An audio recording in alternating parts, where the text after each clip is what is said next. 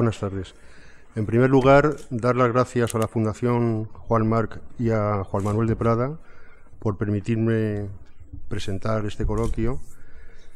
Y en segundo lugar, darle las gracias a ustedes por su asistencia. El, el, orden del día va a ser el siguiente. Yo voy a hacer una presentación breve y luego voy a tener el coloquio con Juan Manuel y al final él, les leerá una obra de teatro que es el único género que todavía no, digamos que no, no ha incurrido en él y es un, es un, digamos, unos fragmentos de su próxima obra de teatro. Eh, me cabe el honor de presentarles hoy a uno de los escritores españoles de su generación, por el que siento más respeto como artista, aunque discrepe con él de vez en cuando, no siempre, en su faceta de publicista, lo cual no deja de ser una obviedad porque para eso están. Esta aparente contradicción habla muy en favor del mundo del arte, que es de lo que se trata aquí, dejando otras cuestiones no menos importantes en suspenso. Esto sucede o debería suceder con todos los escritores, pero lo cierto es que ocurre con unos cuantos, porque existe entre su obra y aquello que piensan o creen una diferencia sustancial a favor de lo que imaginan como ficción. Me sucede con Émile Solá, me sucede con Tolstoy, me sucede con Bertolt Brecht, me sucede con Luis Ferdinand Céline, me sucede con Eliot, me sucede con Mario Vargariosa y me sucede con Juan Manuel de Prada. Y seguro que me sucede con muchos más, pero dejémoslo así en esta lista espontánea, lo que es siempre significativo. Tengo para mí que a nuestro escritor puede aplicársele aquello que un colega dijo de Chesterton, que se había hecho católico en Inglaterra porque ser católico ayer era un acto per se de rebeldía. Y la verdad es que tiene cierta gracia que en un país que ha sido considerado por la propaganda de los demás y de la suya propia a veces como martillo de herejes, el hecho de ser católico de una determinada forma sea en cierta manera motivo de escándalo. La verdad es que todo esto no es nuevo. Yo imagino ver a Juan Manuel de Prada en la estela de lo mejor que ha dejado cierto pensamiento católico de escritores airados del siglo pasado, eh, yo imagino ver a Juan Manuel de Prada en la estela dejada por un León Blois o por un Georges Bernanos, que no hay que olvidar su Los grandes cementerios bajo la luna, aparte de ser un modelo canónico de panfleto, ejerció tanta influencia en su momento que a punto estuvo de causar una profunda división en la Iglesia. Yo prefiero ver a Juan Manuel en esa tradición y lo cierto es que muchas veces fustiga algunas actitudes de los obispos, por ejemplo, o de ciertas actuaciones de la Iglesia, con ánimo tan incendiario que tengo la certeza de que sigue la línea aquí, eso sí, de esa estela que ha dejado grandes nombres. También, y esto es de agradecer, toda suerte de actitudes proclives a la estulticia, de las que nuestro tiempo es tan pródigo porque es un tiempo de relajamiento, tendente a la modorra. Recuerdo, por ejemplo, la defensa apasionada y llena de sentido común que Juan Manuel realizó no hace mucho sobre Lolita de Nabokov, obra que una desafortunada ingeniera del alma de nuestros días intentaba dejar caer en el círculo infernal de la depravación menonera. No recuerdo otra defensa en la prensa.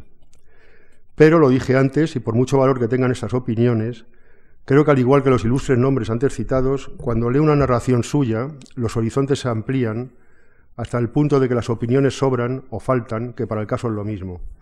Es lo que diferencia al arte de la opinión fundada o de la creencia, y la preeminencia del primero sobre los demás porque sencillamente expresa, no explica, es creación y no hay nada que se le semeje.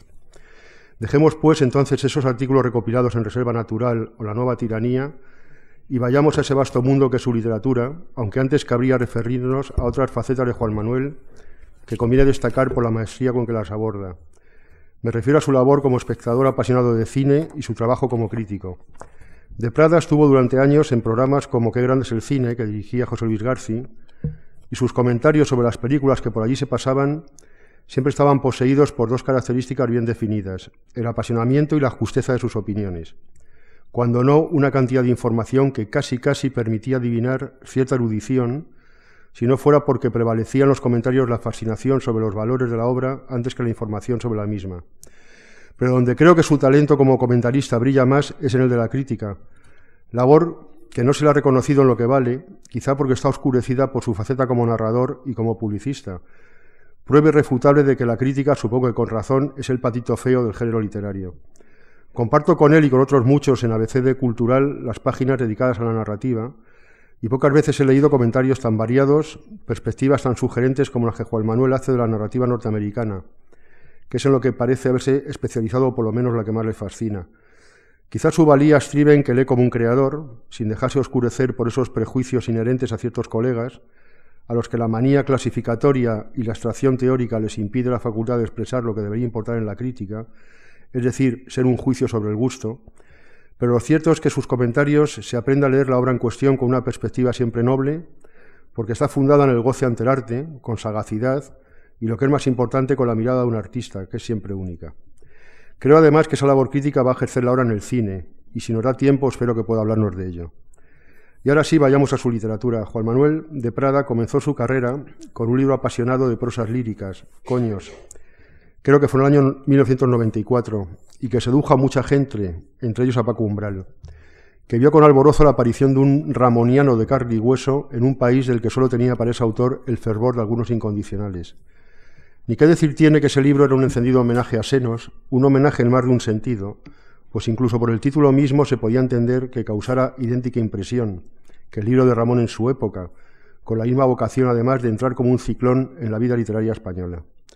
Al año siguiente Prada publica El silencio del patinador, una colección de doce cuentos que destacan por el uso en todos de la primera persona y la frecuencia de una prosa muy cuidada y dadora de una serie de adjetivos que muchos han calificado de barrocos, pero que creo beben en su origen en una querencia del autor por la prosa modernista, y por otro lado, y cosa curiosa, único por ahora, volumen de cuento de Prada, que parece haberse decantado por la novela en exclusiva. Pues bien, el último de estos relatos, que lleva por título Galvez, prefigura en cierta forma el aire de lo que sería su primera novela, una novela por la que siente una, una, debilidad especial, Las máscaras del héroe, y que se ha vuelto a publicar recientemente, después de aquella primera del año 96. Esta novela goza para mí de la ventaja de lo escrito casi en trance, o por lo menos lo parece. Está escrita siguiendo al modo de una veleta una dirección, que es la de la Bohemia Última, la de Pedro Luis de Gálvez. Hay que decir que en cierto modo su contrapuesto es Fernando Navales, y en cierta forma bajo la admonición de un autor moderno, quizá el primer autor español que hizo buen uso de la publicidad, Ramón.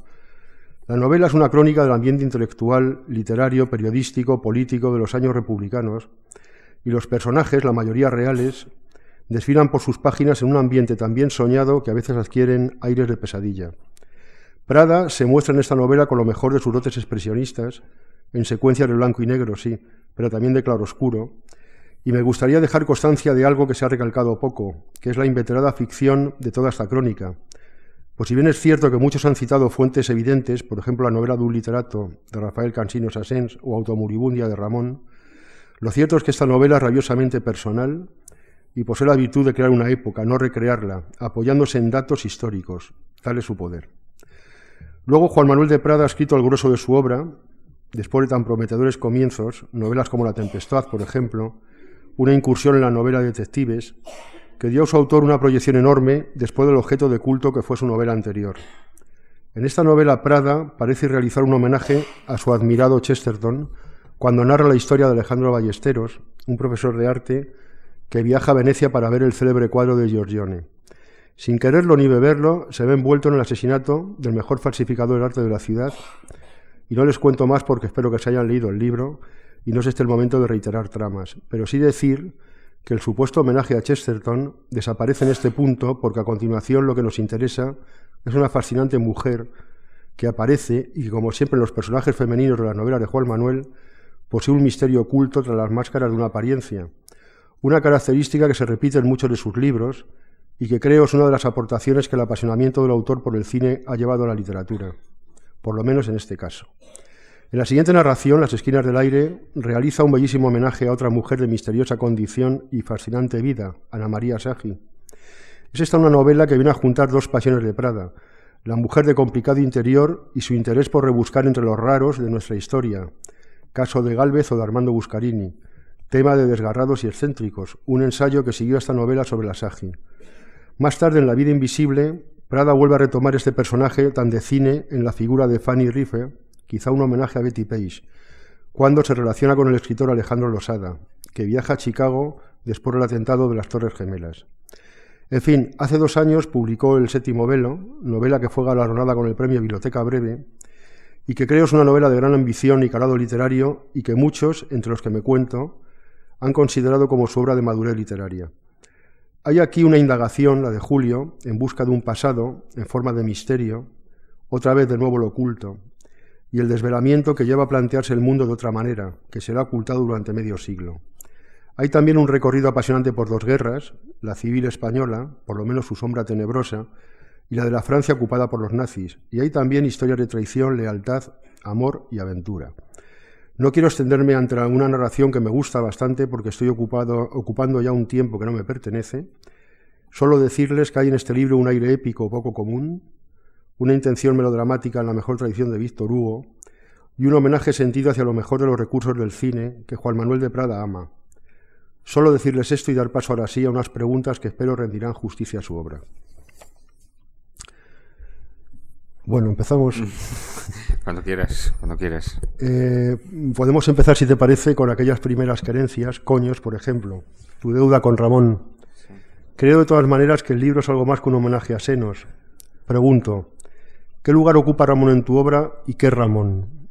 Noto, por ejemplo, cierta fascinación tuya por ese aspecto publicitario del personaje, del autobombo, por su modernidad en definitiva. Hmm. Bueno, ante todo, muchas gracias otra vez por a la Fundación March por haber querido contar eh, conmigo hoy. Muchas gracias eh, a su director, a todo el equipo directivo. Gracias a ustedes por haber vuelto hoy o quienes vengan por primera vez. Gracias por incorporarse y muy especialmente gracias a ti por, por haber querido estar hoy aquí compartiendo esta tarde conmigo. Muchas gracias por, por tus generosas palabras. Eh, bueno, me preguntas por mi primera obra, por Coños, ¿no? Eh, fíjate, esta obra yo la escribí en un momento en el que verdaderamente estaba fascinado por Ramón Gómez de la Serna. Era la época en la que el círculo de lectores estaba publicando sus obras completas, una aventura épica que yo creo que no llegó a coronar, creo que se ha quedado... Faltan pocos, creo que faltan dos. Faltan ahí un par de volúmenes que no llegaron a salir. Ramón Gómez de la Serna siempre ha sido un escritor para escritores. ¿eh? es de una brillantez malabar con el lenguaje, ¿no? Eh, creo que pocos escritores en lengua española ha habido con esa capacidad para convertir el lenguaje en un, en un juguete, en un mecano, ¿no? Y para extraer de él pues todo tipo de, de, imágenes, de sinestesias, de, en fin, de cabriolas, ¿no? Verbales. Y a mí la verdad es que en aquel momento Ramón Gómez de la Serna me tenía absolutamente, absolutamente enganchado, ¿no? Ramón de la Serna además es un escritor adictivo, es un escritor adictivo eh, porque, em, siendo en general aburrido, es un escritor aburrido, o sea, si uno se pone a leer una novela de Ramón de la Serna en la página 50, ya de repente se le sale por las orejas, ¿no? Pero cuando tienes la fascinación por el lenguaje, ¿no? cuando esa búsqueda de la brillantez verbal, eh, verdaderamente es un escritor que te, que bueno, que te amarras a él como, como un lactante se agarra a la teta de su madre y no te quiere soltar, ¿no? Y, y yo en aquel momento estaba absolutamente embebido, ¿no? En Ramón Gómez de la Serna. Lo leía constantemente. Eh, no buscaba en la literatura un entretenimiento puramente narrativo, sino sobre todo una, una delectación verbal, ¿no? Y a mí Ramón Gómez de la Serna me tenía, me tenía fascinado. Entonces, eh, yo por entonces era un escritor inédito y publiqué una especie de plaqueto de fanzine con, con unos pocos capitulillos eh, que eran un homenaje directo a su libro Senos, como tú muy bien has dicho. ¿no? Ese, ese fascículo o, fanzine llegó a manos de, unos editores que fueron los que me propusieron convertirlo en un libro. ¿no? Este libro... Eh, de alguna manera pues tuvo una recepción distorsionada, ¿no? Que yo creo que luego ha sido una nota constante en la recepción que siempre ha tenido mi obra, ¿no? En parte por razones involuntarias a mí y en parte por razones voluntarias. Yo he, de reconocer que siempre he sido muy bronquista y entonces em, tampoco he rehuido esta, esta recepción eh, confusa de mi obra, ¿no? Pero este libro sin duda lo fue, lo fue y, hubo mucha gente que se lo compró pensando que era literatura erótica, ¿no? O pornográfica. Hubo mucha gente que, que me hizo entrevistas en aquel momento que me vinieron muy bien, claro, porque es insólito que a un escritor novel se le, se le hagan entrevistas. A mí me hicieron entrevistas y en programas de radio, me hicieron entrevistas, por supuesto, en la revista Interview, eh, me hicieron todo tipo de entrevistas. Eh, naturalmente, sin haber leído el libro, solo espigándolo, y eran entrevistas casi siempre muy desencaminadas de lo que aquel libro verdaderamente pretendía, ¿no? Eran entrevistas que además siempre se cerraban de la siguiente manera. Bueno, en este libro vemos que hay 55 capítulos, pero comprobamos que usted no ha incluido el coño de la Bernarda. este era el nivel, este el nivel del periodismo en España, ¿no? Y, y bueno, pues ese libro, pues, mm, como digo, tuvo una, digamos, una proyección desmesurada probablemente por su título, un público equivocado. Y todavía hoy, pues es, es, un título que me persigue, ¿no? Es un título que me persigue. Por ejemplo, algún psicópata radiofónico que está obsesionado en, en denigrarme, pues siempre dice Juan Manuel de Prada el autor de coños, ¿no? Como, como si estuviera diciendo Juan Manuel de Prada el autor de las 120 jornadas de, de Sodoma, ¿no? Y, pero bueno, ahí está. Es un libro que efectivamente es un homenaje a Senos. Respecto a lo que tú dices, a esa. Mm, a esa, digamos, faceta eh, ya extraliteraria de Ramón Gómez de la Serna, ese personaje un tanto excesivo eh, em, entre, entre estupefaciente y, y, delirante, ¿no? Que, tiene esa faceta de Ramón, que es una faceta que en cierta manera pues lo convierte en un escritor, efectivamente, tú lo has dicho, moderno, ¿no? Porque, porque se da cuenta de que el escritor se tiene que crear un personaje en la sociedad de su tiempo, ¿no? Eh, sí, sin duda también me ha influido mucho, ¿no? Eh, yo también comparto esa idea, ¿no? Que es una idea que, bueno, probablemente probablemente choque ¿no? con, esa visión un tanto, un tanto reverencial de la literatura que yo nunca he tenido, eh, pero que creo que, es fundamental, ¿no? Es decir, de alguna manera, eh, hoy en día más todavía que en tiempos de Ramón, pero en ese, en ese sentido yo creo que Ramón tuvo una intuición genial, eh, hace falta, hace falta crear un personaje, el escritor necesita crear un personaje, ¿no? Eh, y esto algunos de los escritores que yo más he admirado de la literatura reciente española sí lo hicieron también. No pensemos en Cela, pensemos en Umbral, a quien tú has citado, etcétera, etcétera, ¿no? Mm, hoy en día, probablemente esta faceta del, del, escritor que se crea un personaje se está empezando a quedar como, como anacrónica, ¿no? Pero esto me pone a mí todavía más, porque como a mí siempre me ha gustado ser un poco anacrónico, eh, pues pues eh, me sumo a ella, ¿no?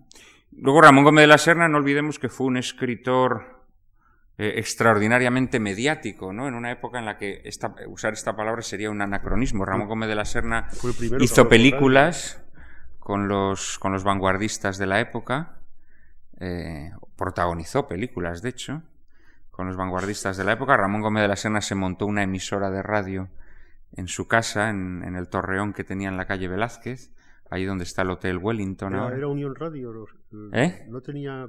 Sí, sí, efectivamente tenía un. Sí, sí, sí. Él, emitía a través de Unión Radio. Y luego, pues fue un colaborador compulsivo en la prensa de la época, ¿no? Eh, Ramón Gómez de la Serna, eh, cuando estaba en, en Buenos Aires, eh, en su época, en los años 40 sobre todo, llegó a, a, escribir hasta cinco artículos al día, que esto es una cosa a mí me parece en verdad monstruosa, ¿no? Yo no sería capaz de escribir cinco artículos al día. Ya cuando escribo dos ya me empiezo a cansar, ¿no? Pues él escribía hasta cinco artículos al día. Eh, de manera que en, hay muchas cosas en las que, en efecto, para mí fue un precursor, ¿no? Eh, pero, desde luego, creo que era un, un escritor con un talento verbal superdotado. Yo me atrevería a decir que uno de los tres o cuatro grandes talentos verbales que ha dado la literatura española. Eh, aunque naturalmente pues había otras facetas de su literatura eh, en las que no lo considero ejemplar, ¿no? Pues le hace esta, esta incapacidad, digamos, para crear tramas, para crear personajes. Él, digamos, la visión que tiene de los personajes es casi como la de un taxidermista, ¿no? Los diseca los diseca, los convierte casi en objetos, ¿no? Esto se nota muy especialmente en su, en su tratamiento de los personajes femeninos, ¿no? Pero sí, para mí realmente Ramón Gómez de la Serna es casi como, como una placenta ¿no? literaria. Te metes dentro de él y, y lo tienes todo, te abastece de todo y, puedes prescindir del mundo circundante. Mm, como dije antes, en tu segundo libro, por ejemplo, El silencio del patinador, el último cuento es Galvez. Vayamos de fascinación en fascinación. ¿Qué pasa con Pedro Luis de Galvez? Porque en realidad... Pues mira, yo a Pedro Luis de Galvez lo descubro precisamente eh, gracias a Ramón Gómez de la Serna. Ramón Gómez de la Serna tiene un libro de semblanzas, cuyo título ya no puedo recordar. Semblanzas de, de, contemporáneos o algo así. Es un libro que yo leí editado por Aguilar, ¿no?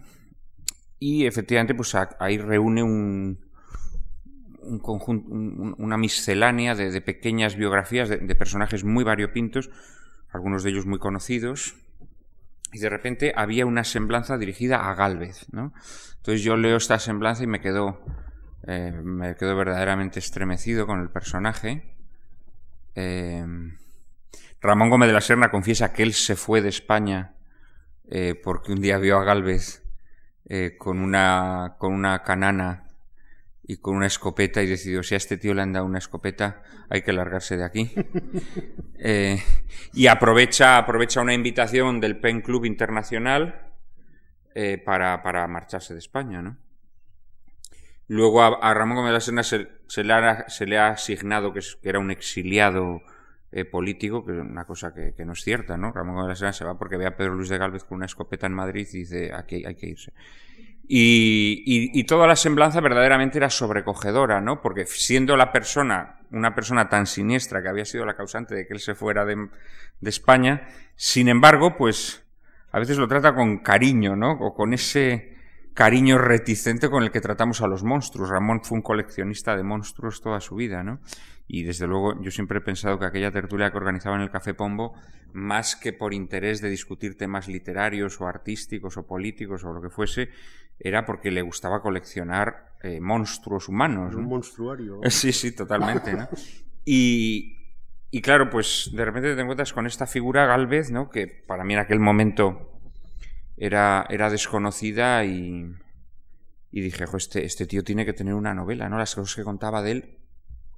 Por ejemplo, Ramón Gómez de la Serna es el primero que mm, quiere romper con esa leyenda negra que le asigna a, a, Galvez el asesinato de, Muñoz Seca. ¿no? Él dice, pues sí, Galvez era un canalla y era un personaje siniestro, sin embargo Galvez eh, siempre se mostró agradecido a las personas que le habían, eh, que le habían dado un dinerillo, ¿no?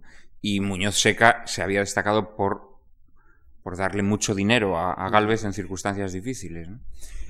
En fin, el personaje me pareció lleno de, de claroscuros, de contradicciones, me pareció un personaje muy desgarrado y empecé a ya no solo a leer sobre él, sino a leer literatura de la bohemia o literatura sobre la bohemia. Ahí empecé a leer las memorias de González Ruano, empecé a leer, como tú muy bien has dicho, las memorias de Cansino Sassens, la novela de un literato, eh, mm, las memorias de Baroja, que también tocan mucho el tema de la bohemia. Y luego empecé a leer la literatura de los propios bohemios, ¿no? Y, bueno, poco a poco me fui haciendo una imagen de, este movimiento literario o pseudo movimiento literario, porque realmente en España la bohemia, eh, yo creo que más que un, un movimiento literario, fue una, un, producto sociológico ¿no? de, de, la realidad española que era bastante canina. ¿no? Y, me apasionó, todo ese mundo me apasionó. Descubrí yo también, como el propio Ramón Gómez era un conjunto de monstruos maravillosos. Y, y bueno, poco a poco fui concibiendo esta novela. ¿no? Esta novela es el producto de, de centenares de lecturas. De decir que yo esta novela la preparé viviendo en Zamora todavía, o entre Zamora y Salamanca, y venía, venía aquí a Madrid venía aquí a Madrid, me, instalé en una pensión que había en el Paseo del Prado, creo recordar que se llamaba Pensión Buenos Aires, eh, que luego recreo en, en, mi siguiente libro, En las esquinas del aire. Los personajes protagonistas de este libro se hospedan también en una pensión del Paseo del Prado. Y en esta pensión yo vivía, yo vivía y me tiraba todo el día en la Biblioteca Nacional, desde las nueve de la mañana hasta las nueve de la noche, leyendo libros de bohemios, ¿no? Em, escribí esta novela sin conocer Madrid, esto es muy interesante, porque es una novela muy madrileña, pero escrita por un tío que no tiene ni idea de Madrid. O sea, mi, mi idea, yo, yo cuando estaba en, en la pensión iba del Paseo del Prado a la biblioteca, de la biblioteca al Paseo del Prado, y mi conocimiento de Madrid era absolutamente superficial, ¿no? Conocía la Puerta del Sol, el Palacio de Oriente, eh, la Puerta de Alcalá, yo qué sé, el Retiro, pero eh, no conocía nada de Madrid. Y todo el Madrid que, que, está en esta novela es un, un, Madrid imaginario, un Madrid, tú lo has dicho muy bien, con, con tintes expresionistas, un, un, Madrid también muy onírico, em, en el que se desarrolla pues eh, este, este, mundo abigarrado y, un poco enloquecido de los bohemios. Y naturalmente la imagen de ese Madrid tiene mucho que ver con la imagen del Madrid, ese Madrid del hambre, ese Madrid eh, desgarrador, ese Madrid de los, de los poetas que, que, que, vagan sonámbulos por el viaducto y por los cafés de la calle de Alcalá, que yo me había encontrado pues en esta literatura bohemia. ¿no? Esa fascinación, porque, por ejemplo, en La Máscara del Héroe mm, están estos dos personajes, pero están marcando los años de la República. Quiero decir, aquellos años para ti tienen una fascinación especial, porque es evidente que ahí acababa un mundo y empezaba otro. La gente dice que no te oye. Ah, perdón, perdón.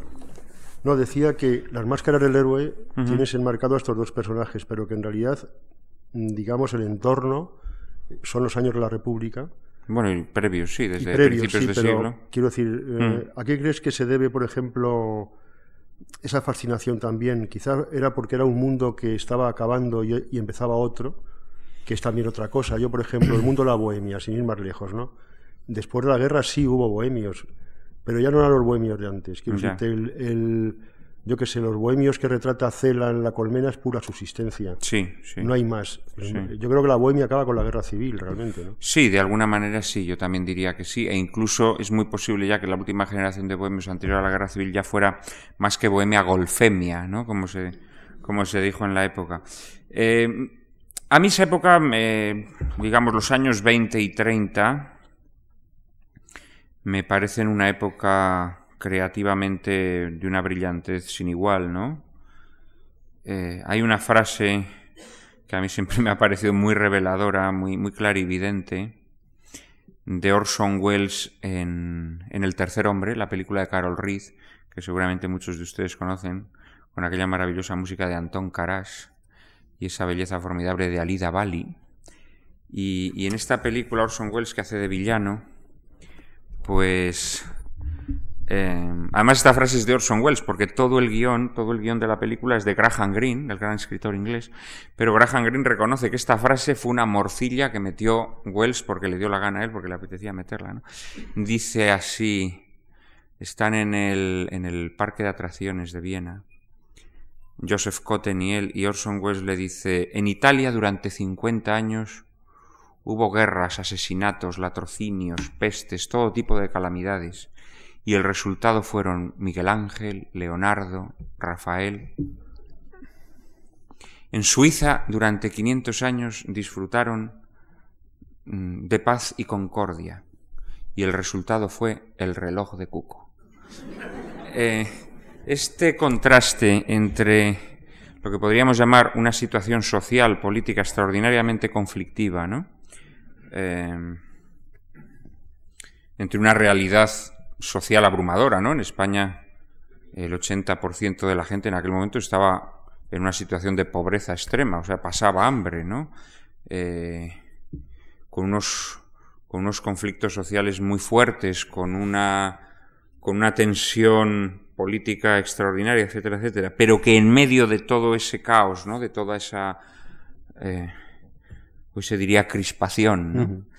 Eh, en medio de, de ese remolino, de esa vorágine eh, de hambre, de, de, dolor, etcétera, etcétera, surgieran eh, creadores tan, tan, tan extraordinarios, ¿no? Siempre me ha parecido una paradoja, una paradoja muy interesante. Además, una paradoja que casi siempre se repite. Yo creo que el gran arte surgen las circunstancias difíciles, ¿no? Eso que dice Cervantes en el prólogo del Quijote, que él concibió esa obra eh, en la cárcel, ¿no? Donde toda incomodidad tiene su asiento. Yo creo que es verdad. Yo creo que el arte, el arte nace de la incomodidad, nace de la dificultad, nace del dolor. Y bueno, eso a mí siempre me había resultado sumamente atractivo, ¿no? Me había, me había resultado eh, extraordinariamente tentador como, como asunto literario, ¿no? Luego además está el tema de las ideologías, de las grandes ideologías del siglo XX, el fascismo, el comunismo, el anarquismo también, em, que a mí me resultaba también muy interesante, ¿no? Porque son ideologías que entendieron que la literatura era muy importante para transformar la sociedad. De hecho, los escritores, eh, a pesar de que se, se, las dan o nos las damos eh, de ser independientes, a los escritores siempre les ha caracterizado el deseo de arrimarse al poder. O sea, siempre ha sido así. Siempre el escritor se ha acercado al poderoso, ¿no? Ha buscado en el mecenazgo, ha buscado en el protección, etcétera, etcétera. Y estas ideologías se dan cuenta de ello, se dan cuenta de que para triunfar tienen que conseguir que los escritores dejen de adular a la burguesía, eh, que es la que les daba dinero, como en otras épocas lo había dado la aristocracia, y tienen que empezar a dorarle la píldora al proletariado. Pero el proletariado no te da un duro, ¿no? Entonces, el milagro de las ideologías totalitarias es ese, que convencen a los escritores de que hay que adular al proletariado, ¿no? Y ahí están, pues, los grandes escritores fascistas y comunistas que, que se ponen a, efectivamente, que convierten al proletariado, digamos, en el destinatario de su obra, ¿no? Esto también me resultaba muy interesante y, en esta novela también hay mucha, eh, hay, mucha reflexión, ¿no? Sobre esta, sobre esta, este hermanamiento o maridaje un tanto monstruoso entre, entre arte y política, sobre todo en, en, la, en la segunda parte del libro, la dialéctica de las pistolas, ¿no? en donde verdaderamente percibimos cómo casi todos los escritores jóvenes de aquella época eran o, falangistas o, comunistas. ¿no? Eh, realmente la, la, vía democrática no, no, tuvo apenas adeptos entre los escritores de la, de la joven generación.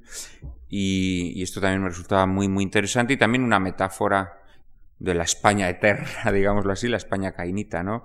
La España del cuadro de Goya, de los, de los dos hombres que se están repartiendo mamporros, ¿no?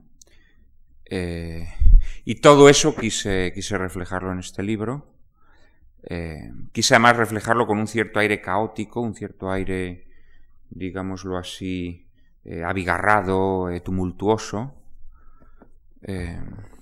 bueno, y en parte espero haberlo logrado. ¿no? una, cosa que, siempre me llamó la atención es, y siempre te lo quise preguntar es cuál ha sido tu experiencia ante el éxito literario, porque... ¿La experiencia? ante el éxito literario, ante el primer éxito literario, evidentemente. Quiero decirte, Las máscaras del héroe, tú eras todavía muy joven, y la verdad es que fue un libro que impactó tanto en la crítica como en el público. ¿no? Eh, hmm. ¿cómo, llevaste aquello? ¿Cómo llevaste el éxito? Bueno, te he de confesar que el éxito de este libro fue un éxito muy eh, relativo, en el sentido en que no debemos olvidar que la literatura cada vez más se está convirtiendo en algo eh, marginal, ¿no? Entonces, tener un éxito literario... Sí, pero entre los colegas lo fue. Sí, sí, sí, pero no trastorna demasiado tu vida, quiero decir. Sí, sí, o sea, pude seguir haciendo más o menos lo que hacía. Mm, sigues siendo anónimo, eh, nadie interfiere en tus hábitos vitales, etcétera, No, no, te genera, es un éxito que no te genera servidumbre, ¿no? Digámoslo así. Eh, no, el problema fue con el premio Planeta. Eh, ahí ya sí es un éxito que trasciende pues a esa minoría lectora, ¿no? Y, y así te convierte en un personaje conocido, eh, porque sales en los medios, eh, también envidiado por, la dotación económica del premio y por la proyección social que tiene, etcétera, etcétera, y sobre todo, pues, eh, es ya un éxito que te genera muchas servidumbres, ¿no? Es decir, de repente, pues tu teléfono empiezan a tenerlo en las redacciones de, de cualquier revista o programa de televisión y eh, te empiezan a llamar para todo tipo de, de cosas absurdas, o sea, absolutamente absurdas, eh, para que participes en encuestas pero más demencial o para que eh, participes en un reportaje fotográfico también de lo más demencial. Entonces esto sí, esto sí que trastorna tu vida por completo y ya cambia, cambia tus hábitos vitales, ¿no? Y a partir de ahí sí que tu vida se convierte en una, en una lucha, en una tensión entre, eh, entre ese hombre público, digámoslo así, ¿no? Y el hombre, el hombre, el hombre privado que, que necesita tiempo para, para, leer, para escribir, etcétera, etcétera, ¿no? Bueno, este es un, este es un problema que, que ya desde entonces me ha acompañado siempre en mayor o menor medida, y que probablemente te, te impide escribir en la medida en la que te gustaría escribir, lo cual no estoy seguro de que sea del todo perjudicial, ¿no? Porque eh, yo tengo cierta propensión grafómana y realmente, pues a veces el, el, el, no poder escribir tanto como quisieras, sospecho que no viene del todo mal, ¿no? Pero, bueno, quizá lo peor de todo es que, que tienes a más gente pendiente de ti, etcétera, etcétera, ¿no? Y cada vez más, porque cada vez más, pues, eh, vas, vas teniendo un público más fiel, ¿no? A medida que, claro, el primer éxito, el primer éxito sí te genera mucha expectación en el, en el mundo literario, pero al final el mundo literario no es, mm, no van a ser tus lectores del futuro, ¿no? El mundo literario siempre lo que estás queriendo descubrir a un nuevo escritor. Al final tus lectores son aquellas personas que le gustan tus libros y que se convierten en lectores fieles. Y esas personas, pues, siempre están esperando lo mejor de ti, con lo cual la, la responsabilidad eh, va creciendo, ¿no? Eh, luego surgen otros problemas que ya no tienen tanto que ver con el éxito, yo he sido una, siempre una persona muy, muy poco fatua, muy poco vanidosa, de reconocerlo. No, eh, yo, por ejemplo, no, guardo las cosas que se escriben sobre mí, ni buenas ni malas. No. Mm, he de reconocer que si fui vanidoso en algún momento de mi vida, es probable que, es probable que lo haya sido, ahora, digamos que teniendo muchos defectos y vicios, eh, entre ellos no se encuentra la vanidad. ¿no?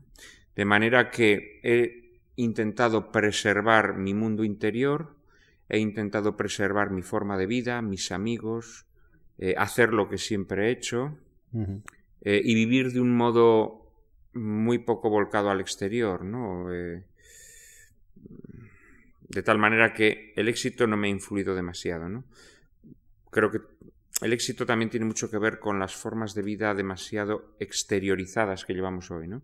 Cuando tienes un mundo interior, cuando tienes una, eh, pues no sé, una, una, familia, un grupo de personas con las que, la, entre las cuales se desarrolla tu mundo, el éxito no te afecta demasiado. Creo que hay otras cosas que afectan más, ¿no? O que erosionan más.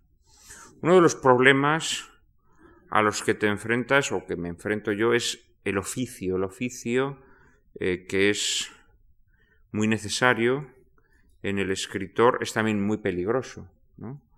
porque el escritor corre el riesgo, primero, de escribir siempre el mismo libro, ¿no? y de disfrazar sus carencias eh, a través del oficio. ¿no? Esto ha habido muchos grandes escritores que, que, que, bueno, pues que han desarrollado un oficio eh, que verdaderamente escriben libros como churros, pero que realmente, bueno, pues sí, te dan siempre más de lo mismo, con lo cual a sus seguidores más o menos los complacen, pero ya no hay ninguna búsqueda en ellos, ya no hay ninguna intención de probar algo distinto, etcétera, etcétera, ¿no? Esto sí me resulta más, más peligroso, ¿no? Sobre todo cuando eres un escritor que tienes cierta facilidad para escribir, eh, el oficio es un compañero peligroso, ¿no? El silencio del patinador ha sido tu único libro de cuentos. Tú has tocado todos los géneros, luego nos leerás el único sí. en el que todavía no habías escrito. El único que todavía no había tocado era el teatro. teatro. ¿Qué pasa? ¿Por qué te pasaste a la novela? Quiero decir, ¿el cuento no te satisface? No, bueno, en líneas generales yo creo que soy, yo soy un escritor muy efusivo, soy un escritor muy, digamos, de, em, de respiración larga, ¿no? De largo aliento. Y, yo me di cuenta enseguida que... Mm, el género que a mí me, convocaba, el género que, podría, en el que yo podía dar el do de pecho, era la novela, ¿no? Hoy en día no estoy tan seguro de esto. De hecho, yo nunca he cultivado esa, esa especie de, de, reverencia hacia la novela, ¿no? Como gran género de nuestro tiempo. De hecho, creo que ya no lo es, ¿no? Creo que es un género de otro tiempo. Pero sí es verdad que eh, el mercado, el mercado, que es, digamos, la, intromisión de lo, de lo, satánico en, el arte, ¿no? Eh, pues ha impuesto que sí, que la novela tiene que ser el género literario por excelencia, ¿no? Mm, yo realmente me lo planteé como un reto, me lo planteé como un reto, sobre todo porque en los comienzos de mi carrera literaria, eh, casi todos los que querían denigrarme decían que yo tenía gran talento verbal pero que estaba por ver si yo tenía talento narrativo. ¿no? Yo es verdad que tenía un talento verbal natural, que, no me costaba nada. Yo recuerdo, por ejemplo, que, en mis primeros libros a la gente le chocaba mucho que tuviera tal capacidad metafórica o, para, elegir el adjetivo, con, eh, el adjetivo así que, resultaba más chocante o iluminador. A mí esto mm, era algo que me resultaba muy fácil, ¿no? Entonces, eh, yo siempre he querido crecer como escritor haciendo aquello para lo que presuntamente estaba menos dotado, ¿no? Bueno, si, si yo tenía un talento verbal natural, eh, pero se me decía que quizá no tenía talento narrativo, pues vamos a probar a ver si tengo talento narrativo o no, ¿no? Eh, durante muchos años, piensa que desde que empecé a escribir con una pretensión literaria aproximadamente a los 16 años, que empecé a mandar cuentos a, concursos y demás. Eh, hasta los 25 años yo sobre, había escrito prácticamente solo cuentos, ¿no? Poesía al principio, pero básicamente cuentos. Entonces, bueno, el cuento era también un género que tenía suficientemente explorado, ¿no?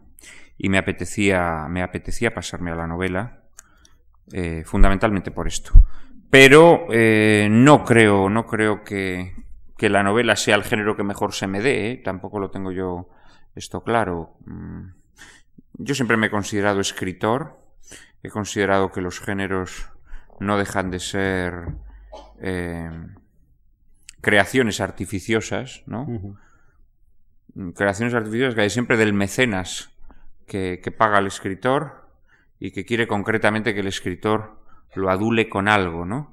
Hoy ese mecenas es el público o la masa o no sé cómo llamarlo y es verdad que hoy en día ese mecenas pues reclama novelas, ¿no? Lo que pasa que también es verdad que reclama novelas cada vez más, más estúpidas. Hoy en día realmente lo que se le reclama al escritor para tener éxito mm, son novelas muy infantilizadas, que básicamente lo que hace son reproducir los esquemas de una película, ¿no? es decir, hoy, hoy en día las, las novelas que tienen éxito realmente son, son películas alargadas, ¿no? Eh, entonces, bueno, a mí, a mí siempre me ha gustado cultivar todos los géneros. ¿eh? Tú siempre en tu obra has hablado de, una serie de constantes, por ejemplo, la traición, la lealtad, la amistad, la amistad traicionada, la apariencia falsa de las cosas. Pasa, pasa Siempre hay mujeres misteriosas. En tu última novela, en el séptimo velo, yo lo que sí noto, y por eso me interesa, me interesa bastante esa novela, mm, es que no te reprimes nada en la represión de lo sentimental. ¿En la? en la represión de lo sentimental. ¿En la represión? Sí, quiero decirte, al revés, en la falta de represión de lo sentimental. Ah, la falta, Hay momentos incluso que son melodramáticos. Yo, por ejemplo, por eso me he referido antes a las maneras de Víctor Hugo, ¿no? Hmm. Eh, es curioso, una cosa que yo he visto siempre en el público, en el público de hoy, es que no aguanta en las novelas, digamos, lo sentimental y sin embargo le fascina lo sentimental en el cine. Es una hmm. contradicción que a mí se me ha llamado mucho la atención. Eh, bueno, mm, yo, yo, creo que tiene una explicación. Es decir, yo creo que lo, sentimental, salvo que Eh, o sea, creo que en cine da muy bien, ¿no? Pues dos, dos jóvenes apuestos y, y hermosos, ¿no? Eh, dándose un beso, ¿no? O, o, caminando de la mano con una puesta de sol a sus espaldas, yo qué sé, quiero decir, da bonito, da bonito, ¿no? En cambio, literariamente suele quedar cursi, es decir... Eh, cursi ahora, porque en el 19 ¿eh? era lo que se llevaba. Sí, pero probablemente porque eh, hoy en día eso te lo suministra el cine. Incluso además mejor, ¿no? Porque al final uno lo que busca en esas. en una novela sentimental es una, una cierta identificación, ¿no? Es decir, quieres vivir también esos amores imposibles, ¿no? creo que el problema de lo sentimental en literatura es que mm, eh, las posibilidades de caer en lo cursi son grandes, ¿no? Eh, y creo precisamente que como la literatura hoy cada vez es una literatura más artificiosa, en el sentido en que el escritor, y esto es una buena prueba de ello, ¿no? Hoy estamos aquí ah, reflexionando sobre mi obra, ¿no? Esto es una cosa que hace 100 eh, años resultaría disparatada, presuntuosa y grotesca, ¿no? Eh, la gente diría, pero bueno, este tío está loco, o sea, yo, lo que quiero es leerlo, no venir aquí a escucharlo, a que nos cuente su, su vida, ¿no? Es, es, cada vez tenemos un, adoptamos una posición más calculada respecto a nuestra obra. El escritor del 19 creo que era un escritor que, que, bueno, que desaguaba eh, sobre el papel su, su, su, mundo de obsesiones, su sus preocupaciones, etcétera, etcétera, pero no reflexionaba sobre ello. ¿no? no reflexionaba sobre ello. Y al no reflexionar sobre ello era un, tipo de escritor más espontáneo, también más bruto. ¿eh? Eh, yo creo que, la, que, el escritor bruto, la figura del escritor bruto, eh, habría que recuperarla. El escritor que no sabe explicarse su, obra. ¿no? Hoy en día yo creo que los escritores somos demasiado premeditados, somos demasiado calculados, calculamos demasiado el efecto de lo que escribimos y eso hace que ante determinadas efusiones nos retraigamos, ¿no? Eh, uno de los males de la literatura contemporánea, de los cánceres de la literatura contemporánea, es el cerebralismo y el ingenio. ¿eh? Eh, que probablemente venga de las vanguardias, ¿no? Una herencia de sí, las vanguardias. Sí, pero que tiene mucho que ver con esta posición del escritor. Es decir, el escritor ya no se, ya no se arroja al magma de la, de la escritura, ya no nada desesperadamente con, en, medio de ese barrizal, ¿no? sino que lo contempla todo desde una atalaya porque ya es demasiado consciente mm, de lo que va a hacer, demasiado consciente de los, de los resortes eh, literarios, de las herramientas retóricas de las que dispone, ¿no? Y entonces eh, cae mucho en esa en, pues eso, en el, en el intento de, de, de, juego puramente verbal, de, de alarde de ingenio, de cerebralismo, de otro de los cánceres de la literatura actual, en, el que yo mismo he caído, ¿no? sobre todo en, las esquinas del aire, de autoficción, ¿no? es decir, de convertirse él mismo en, en protagonista de la historia y de pensarse que su triste vida de escritor, que suele ser la vida más aburrida y anodina del mundo, eh, tiene gran interés. Y entonces, en vez de contarnos la historia, como hacían los novelistas bizantinos, ¿no? de dos amantes que, son separados por, por, desgracias funestas y por, por, destinos adversos, se pone a contarnos pues los problemas que tiene para poner sobre el papel no sé qué, ¿no? Es el narcisismo contemporáneo. Sí, el narcisismo de la literatura actual, ¿no? el narcisismo, el, la ingeniosidad, el cerebralismo, yo creo que son rasgos eh, muy propios de una literatura que es demasiado consciente de sí misma, ¿no?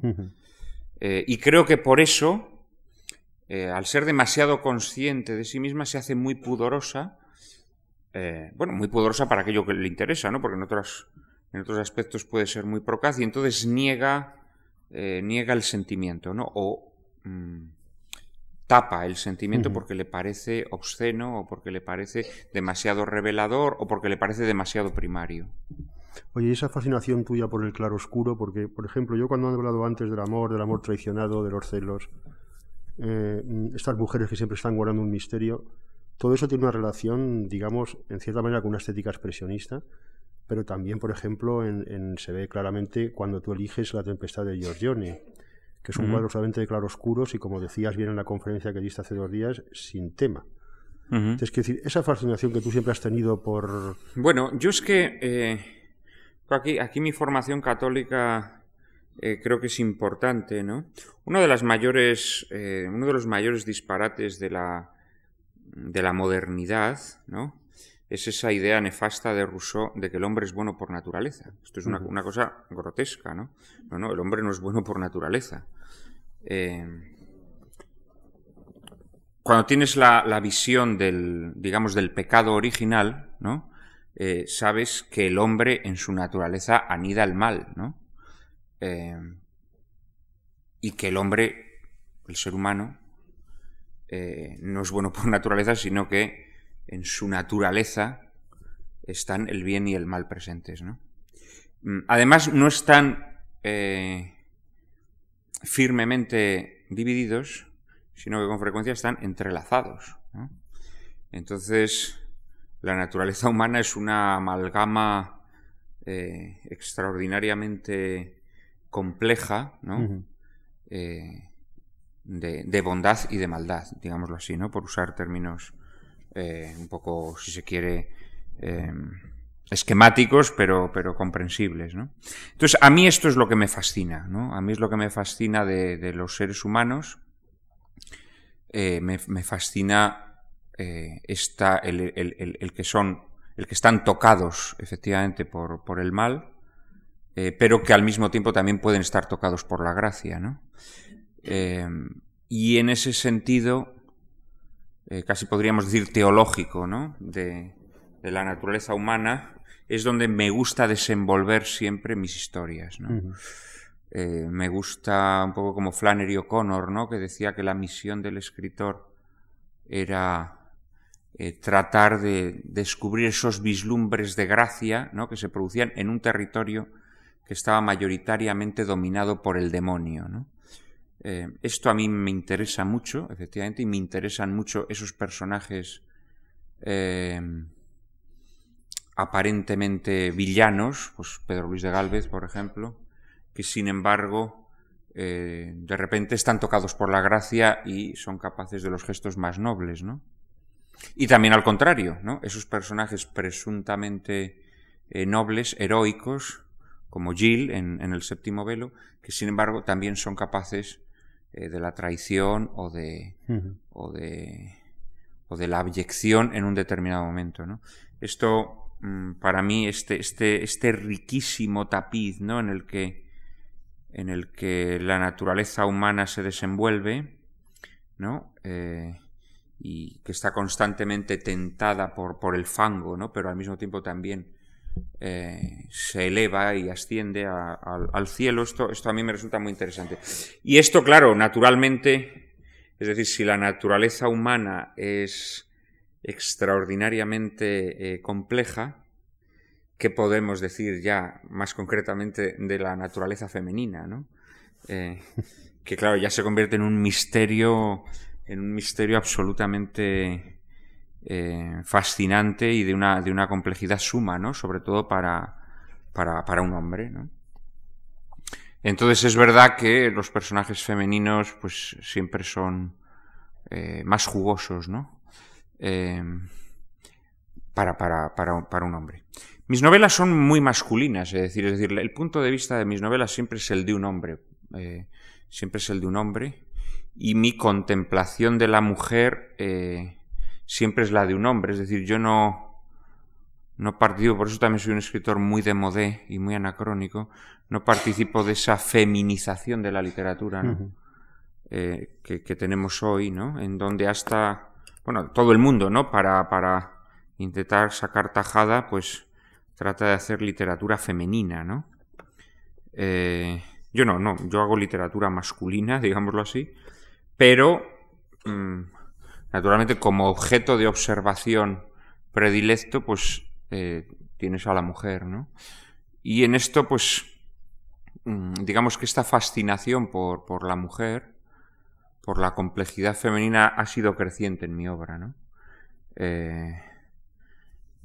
surge de forma muy, muy, muy evidente, sobre todo en las esquinas del aire.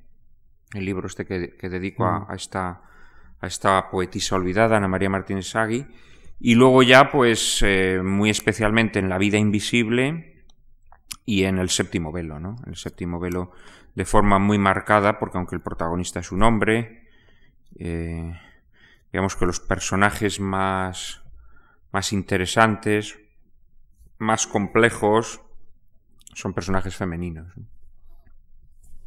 Has citado a una gran escritora norteamericana, Flannery O'Connor, y me gustaría que nos hablaras de tu labor como crítico, que es una cosa que normalmente no se suele... Hmm. bueno, eh, em, ¿Qué te eh, planteas como crítico y qué requisitos crees tú que debe cumplir la crítica? Sí. Y sobre eh. todo también que me hables de la fascinación o nos hables de la fascinación por la literatura norteamericana, porque realmente eh, yo leo con fruición. sí, vas a dejar de leer porque he dejado de hacerlo. No, no, ya, ya lo sé. Ahora hablamos si quieres de lo de cine. Sí, he dejado de hacerlo. Bueno, mira, la realidad es que em, en el año mm, cuando Fernando de la Fuente empieza a dirigir el suplemento cultural de ABC, yo había eh, colaborado mucho en, en la etapa de Anson, en el suplemento cultural de ABC, eh, sobre todo con entrevistas a escritores, que por cierto publico ahora dentro de 15 días aproximadamente saco un libro con aquellas entrevistas que hice entre los años 96 y 99, que la verdad es que vistas, leídas ahora me han sorprendido, ¿no? Porque son unas entrevistas eh, así sin echarme flores, pero em, creo que ya no se leen en la prensa, porque son entrevistas muy largas, hoy en día serían impensables, ¿no? Salvo que fueran personajones tremendos. Eh, y además muy literarias, o sea, se, se, les pregunta sobre literatura. Hoy en día a los escritores se les pregunta, no sé, sobre los trajes de Camps, ¿no? Esta es la dura realidad, ¿no? Y, y estuve colaborando haciendo entrevistas. Luego, pues por razones diversas, los, directores que hubo en el cultural, pues no quisieron contar conmigo, ¿no? Por sectarismo eh, ideológico. Eh, estas cosas grotescas pasan, ¿no? Que a veces van de repente una señora que considera que eres un facha y que entonces no tienes que escribir en ABC. Eh, y entonces, pues durante unos años estuve sin escribir en el, suplemento cultural. Y cuando llegó Rodríguez La Fuente, pues volví a escribir, ¿no? Y entonces, pues le propuse, le propuse hacer crítica literaria, que era un género que no había cultivado, que me apetecía cultivar. Y naturalmente, pues no me parecía no me parecía de recibo escribir sobre autores españoles, ¿no? Eh, él me propuso escribir sobre, sobre literatura española, pues a lo mejor pues de esta época, ¿no? De, de, entre siglos, de, de, principios del siglo XX y demás, pero bueno, eso era una cosa que, digamos, no era para mí una aventura, ¿no? Para mí era una aventura, le propuse escribir de, literatura americana, que creo creo que entre las literaturas occidentales o de los países eh, desarrollados es la literatura más vigorosa hoy en día. ¿no? Yo tengo una visión bastante negativa sobre la literatura en, en Occidente, en el Occidente más, más progresado o más avanzado, ¿no? Más desarrollado, eh, porque creo que es una literatura cada vez más mortecina, ¿no? Creo que es una literatura de pura fórmula.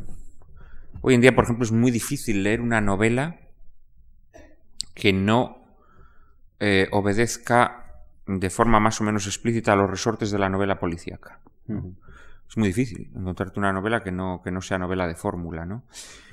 Y eh, en ese sentido me parecía que la literatura americana era una literatura más vigorosa, una literatura más diversa, una literatura en la que, en la que convivían tendencias más, más enfrentadas, más, más variopintas, ¿no? Esa fue la razón por la que por la que me incliné a hacer literatura americana.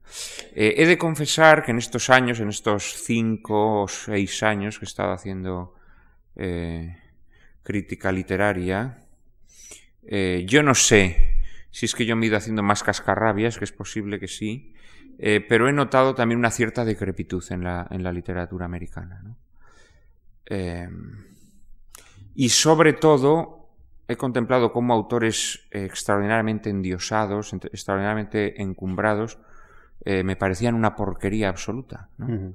Eh, pongo el caso, por ejemplo, de Philip Roth. que me parece un escritor que está en, una decrepitud, en una decadencia extraordinaria, pero sigo leyendo reseñas que lo ponen por las nubes. ¿no?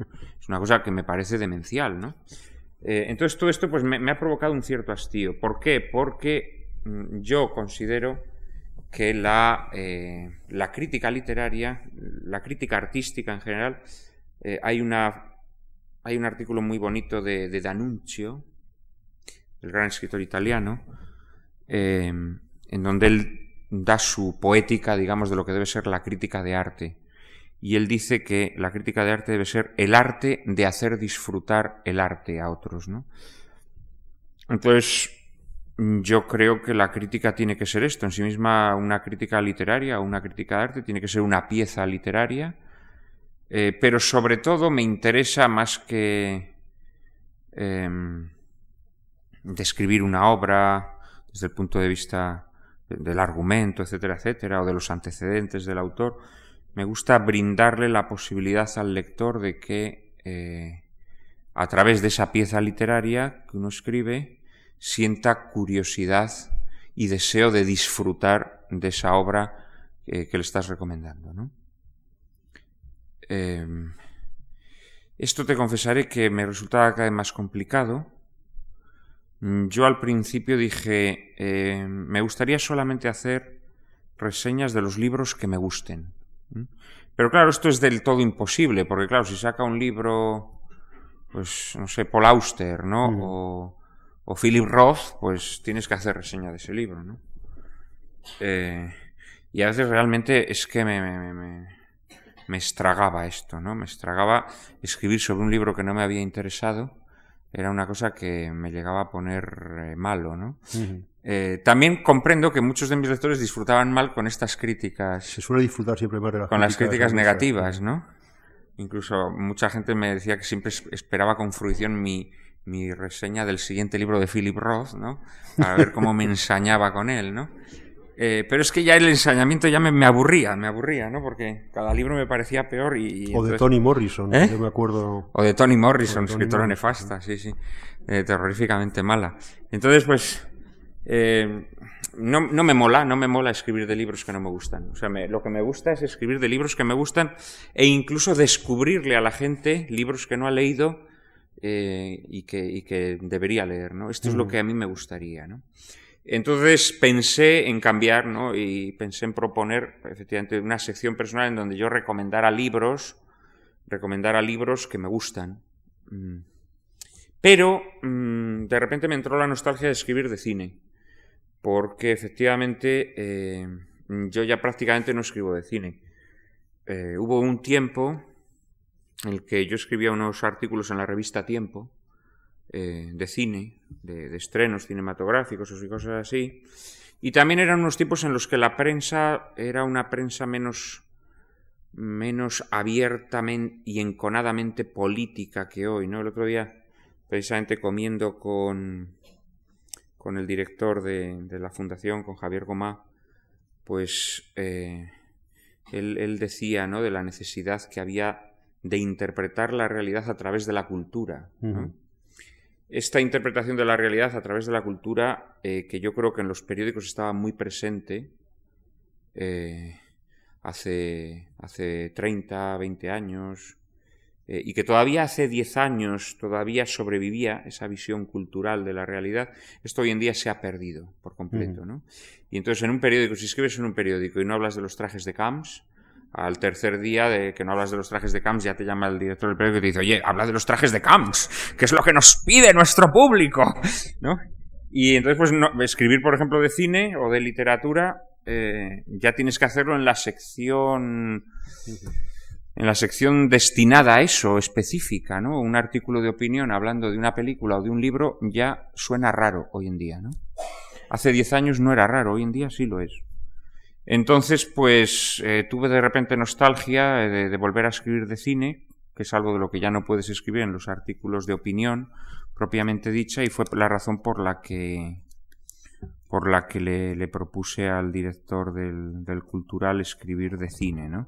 Y entonces lo que voy a hacer es escribir de películas, pues eso, de películas eh, que la gente no ha visto o si ha visto eh, le han pasado inadvertidas, ¿no? O son películas que, siendo a mi juicio muy buenas, por razones diversas, no están consideradas como tales, ¿no? Eh, de cualquier nacionalidad. De cualquier nacionalidad, sí, sí. He escrito un artículo de una película española que me parece maravillosa, Al huerto del francés, una película de, Jacinto Molina, Paul Nashi, y, y, el segundo artículo se lo dedica a una película italiana prodigiosa que es La corona de hierro, una película de la etapa fascista del año 41, una película muy olvidada, pero que es, pues, una auténtica maravilla, ¿no? Es una delicia. Em, y sí, voy a escribir sobre, sobre cine ahora durante un tiempo. Eh, hasta que recupere las ganas de, meterme otra vez con Philip Roth, ¿no? y, entonces volveré a hacer crítica literaria. Muy bien, pues mira, ya es casi tarde y te voy a hacer la última pregunta, que es obligada en cierta manera, y es, eh, vamos, yo te pregunto esto pues porque eh, esto impregna gran parte de tu labor como publicista, y es que te llevó al catolicismo si es que alguna vez lo dejaste decir, no. y, por qué? Quiero decir, por, decir, en el aspecto de, militancia mm, moral, en cierta manera, que tienes en tus artículos, claro. Porque podías ser católico de una manera, digamos, íntima, como se dice hoy día, y nada más. Sí, lo que pasa que, bueno, eso es realmente es una, es una imposibilidad metafísica, ¿no? Yo creo que eh, la religión, la fe es un. Es una. es la expresión humana más más natural, ¿no? Eh, lo primero que hizo lo que hizo, lo primero que hizo el hombre al salir de la, de la cueva, de la caverna, fue ponerse de rodillas y lo último que hará será lo mismo, ¿no? Es una expresión natural del hombre y el hombre, como decía Aristóteles, es un zon politicón, ¿no? Es un, es un animal social, ¿no?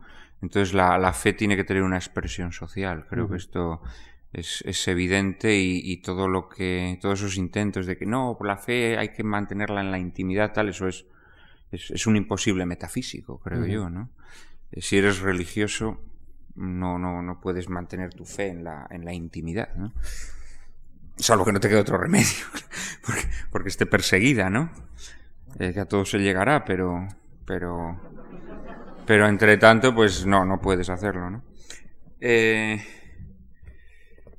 no, mi camino, mi camino ha sido un camino de, de profundización personal. Eh, hay quienes equivocadamente me, me, consideran un converso.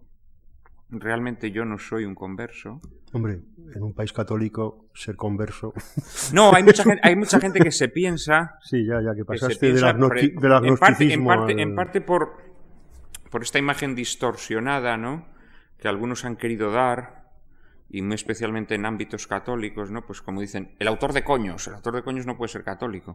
Claro, esto demuestra un gran analfabetismo, porque entonces también el autor del libro de Buen Amor tampoco podría ser católico y era arcipreste, no solo católico, sino arcipreste, ¿no? Quiero decir que, o Lope de Vega no podría, yo qué sé, es una cosa demencial, ¿no? Eh, pero sí, pues no sé, ignoro por qué razones, pues sí, se ha extendido esa, esa idea de como que yo había sido eh, una especie de ateo terrorífico, ¿no? Y que, de repente me convertí, no, esto es, esto es completamente falso. Eh, de hecho, toda mi obra está llena de referencias eh, católicas desde mis primeros libros, vamos. Eh. Y lo que ocurre que sí es verdad que hay un proceso de profundización personal, ¿no? Pero vamos, concretamente, por ejemplo, te diré que cuando yo gano el premio Planeta, cuando yo gano el premio Planeta, año 97, eh, momento en el que nadie me identificaba como un escritor católico porque mi presencia en los medios era mucho menor, ¿no? Sin embargo, hubo dos revistas literarias. Eh, eh, una de ellas era Ajo Blanco y otra de ellas ya no recuerdo. La dirigía alguien que era del este. Ah, sí, sí. ¿Cómo se llamaba aquella Quimera. revista? No, no Quimera. ¿No, era Quimera?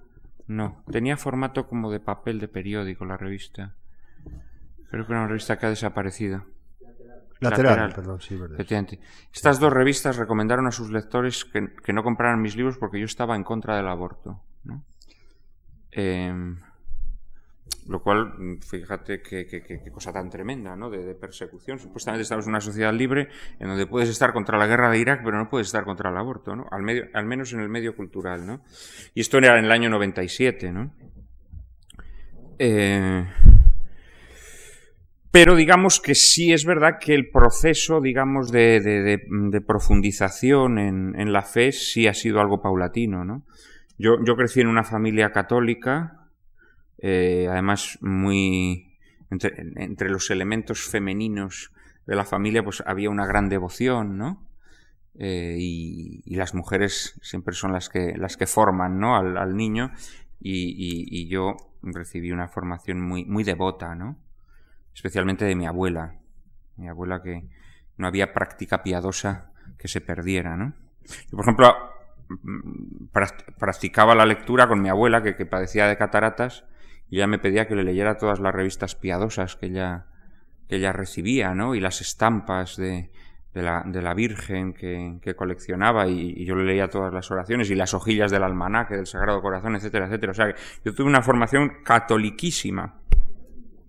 Eh, y fui, y vamos, eh, por supuesto, tengo todos los sacramentos ¿no? sobre mis espaldas, naturalmente que sí, bautismo, eh, comunión, comunión confirmación, etcétera, etcétera.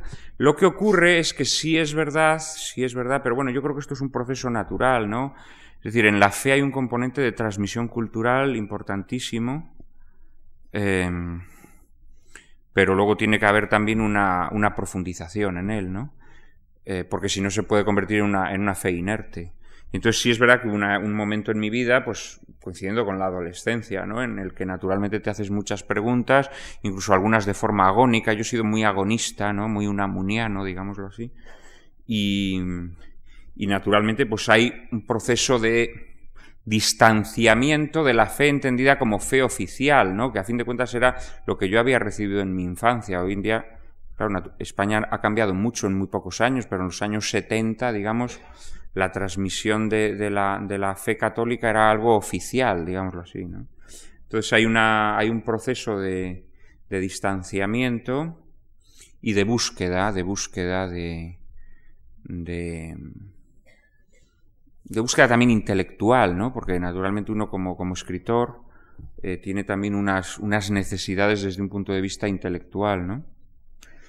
Y ahí surge una, una búsqueda personal muy fuerte. En el momento en el que empiezo a, publicar, a publicar, me doy cuenta de repente de una cosa de la cual también se da cuenta Chesterton y, lo cuenta él en su autobiografía, ¿no?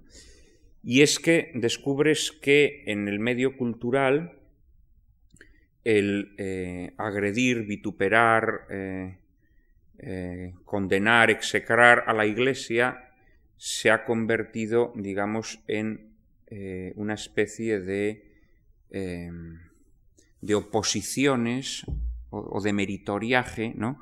por el que todo escritor en España tiene que pasar, ¿no? Es decir, si tú mm, escribes un artículo eh, metiéndote con Rouco, pues mm, como que subes un peldaño en el escalafón de la consideración literaria, ¿no? Esto es así, esto es así, ¿no? Eh, digo con Rouco o con la Virgen María, vamos, no sé. Eh, por aquí no se distingue entre, entre la sátira anticlerical y la, y la blasfemia. ¿no? Entonces, eh, yo me di cuenta de esto, ¿no? Y eh, dije, hombre, pues hay que fastidiar a todo este establishment, hay que, hay que tocarles las pelotas un poco y hay que, hay que hacer lo contrario, ¿no? Esto, esto Chesterton lo cuenta y él reconoce que ese fue el motivo por el que él empezó a sentir curiosidad por la fe católica, ¿no? que él había sido formado en, en, el, en el anglicanismo. ¿no? Entonces, por un instinto de provocación, de provocación, eh, él empieza a defender a la Iglesia Católica en la Inglaterra de su tiempo. ¿no? Yo he de reconocer que también en mí hubo un, eh, un instinto de provocación. Precisamente también el otro día un amigo me decía que hoy en día la transgresión es imposible, ¿no? Mm, yo creo que no, yo creo que la transgresión es muy posible, pero la transgresión tiene que ser lo que antes eh, no era transgresión, es decir, hay que darle la vuelta a la tortilla. Hoy en día los transgresores son los, son los escritores oficiales, ¿no? eh, hoy en día transgresor, lo que es transgresor es escribir un artículo elogiando a Rouco, ¿no? Eso sí que es transgresor, digámoslo así, ¿no? Entonces, al principio en mí, efectivamente, surge este, este afán provocador, muy sano, muy desinfectante, pero también me ocurre lo que le ocurre a Chesterton, que mm, al principio lo empieza a hacer un poco por pose, pero de repente se siente muy interpelado, siente una gran curiosidad, eh, a medida que se va dando cuenta cómo toda eh, esa visión que se tiene de la Iglesia es una visión muy, muy embetunada, muy, muy ennegrecida por, por la mugre de, los tópicos y tal, ¿no? A medida que él va quitando esa mugre, va descubriendo algo que le, que le atrae, ¿no? Que le atrae muy sinceramente. Y descubre también que eh, en, la adhesión a la Iglesia, en contra de lo que al principio pueda parecer, ¿no? pues él encuentra una mayor libertad, una mayor eh, capacidad para, para interpretar la, realidad eh, de una forma eh, radicalmente libre y radicalmente distinta a la, establecida en su tiempo. Esto a mí también me ocurre, esto es un proceso paulatino. y bueno, mm, yo soy una persona que tiene una visión muy teológica de la vida, o sea, te quiero decir que que, para mí es un es muy interesante, ¿no? Profundizar siempre en esa, en esa realidad teológica de la vida. Entonces, eh, pues poco a poco me he ido, me he ido introduciendo más, ¿no? Y, y hoy por hoy, pues más allá de, de, mi fe, eh, considero que, que la única visión eh, alternativa y coherente, digamos, a, la realidad que se ofrece hoy frente a la visión triunfante, pues es una visión cristiana, ¿no? y, y, bueno, me, me, resulta sobre todo muy... yo creo que una de las, de las de los problemas que hoy en día eh, tiene eh, un escritor, un escritor que trate de enjuiciar la realidad, ¿no? Es que nuestras eh, las visiones de la realidad que hoy en triunfan son, son visiones muy escindidas, muy, muy fragmentarias, muy, muy contradictorias también, por tanto. Y creo que, que, la visión cristiana es la única que tiene una visión abarcadora de la realidad, o sea, en la que no hay contradicciones, ¿no? Em, y en ese sentido, pues eh, me he encontrado cada vez más a gusto, ¿no? Chesterton decía que, que, el acercamiento a la fe eh, es, un, es, un, acercamiento en el cual el, quien se acerca siente al principio que, que, ese mundo, ese mundo al que se está aproximando, que es un mundo áspero, un mundo muy erizado de, de, dificultades, de obstáculos, ¿no? Eh, pero que una vez que, que, logras franquear esos obstáculos, descubres que es un prado en el que puedes retozar como un niño, ¿no? Y esto es lo que me ha ocurrido a mí, esto es lo que me ha ocurrido a mí y, y nunca me he sentido tan libre eh, como desde que me he puesto a retozar en ese prado, digámoslo así. ¿no? Bueno, pues se me ocurren 50.000 preguntas más, pero tenemos que dejarlo por una cuestión de tiempo.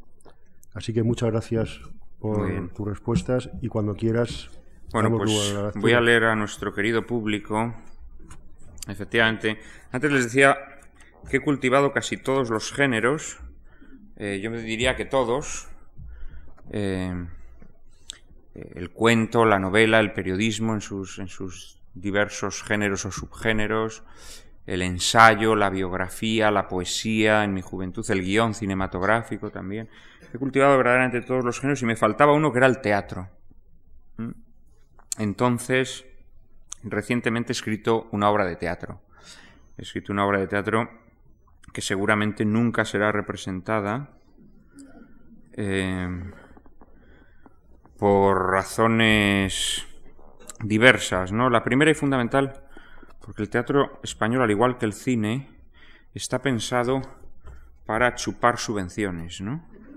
Entonces, todo lo que se hace en España eh, se hace una vez que el productor lo tiene claro que antes de poner esa obra en escena ya tiene asegurado que no va a perder ni una peseta. Esta obra es una obra cara, con 10 o 12 personajes y, aparte es una obra cara, ¿no? Eh, y luego la segunda razón es por razones ideológicas. Hoy en día, a pesar de que haya una demanda eh, de productos culturales que ofrezcan una visión alternativa a la visión hegemónica de la realidad que se nos trata de imponer, pues esos proyectos no encuentran financiación ni salida.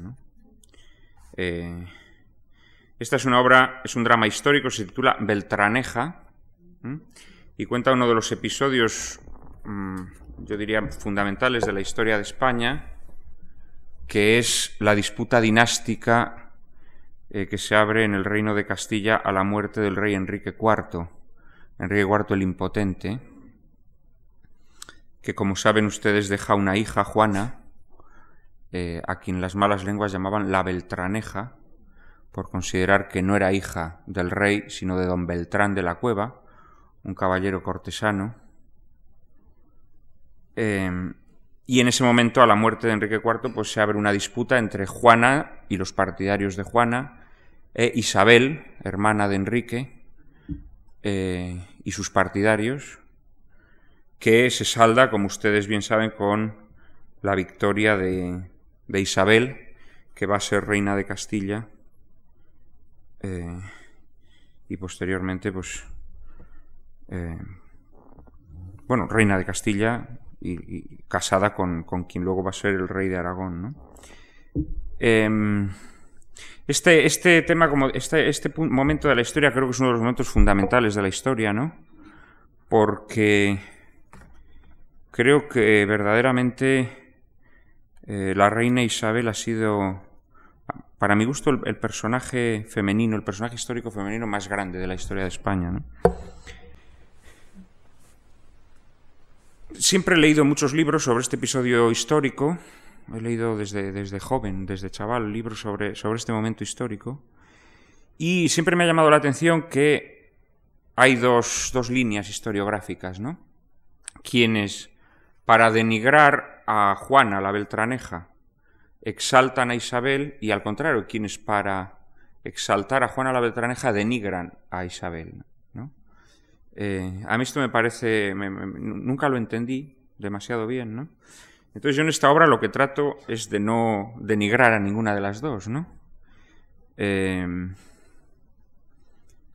después de haber leído mucho, creo sinceramente que Juana eh, es muy probable que fuera hija de su padre, de Enrique, pero también creo que si hubiese reinado Juana, esto hubiera sido una catástrofe, ¿no? Eh, em, Creo que fue providencial que Isabel ganara esa disputa dinástica y, se alzara con, el trono de Castilla.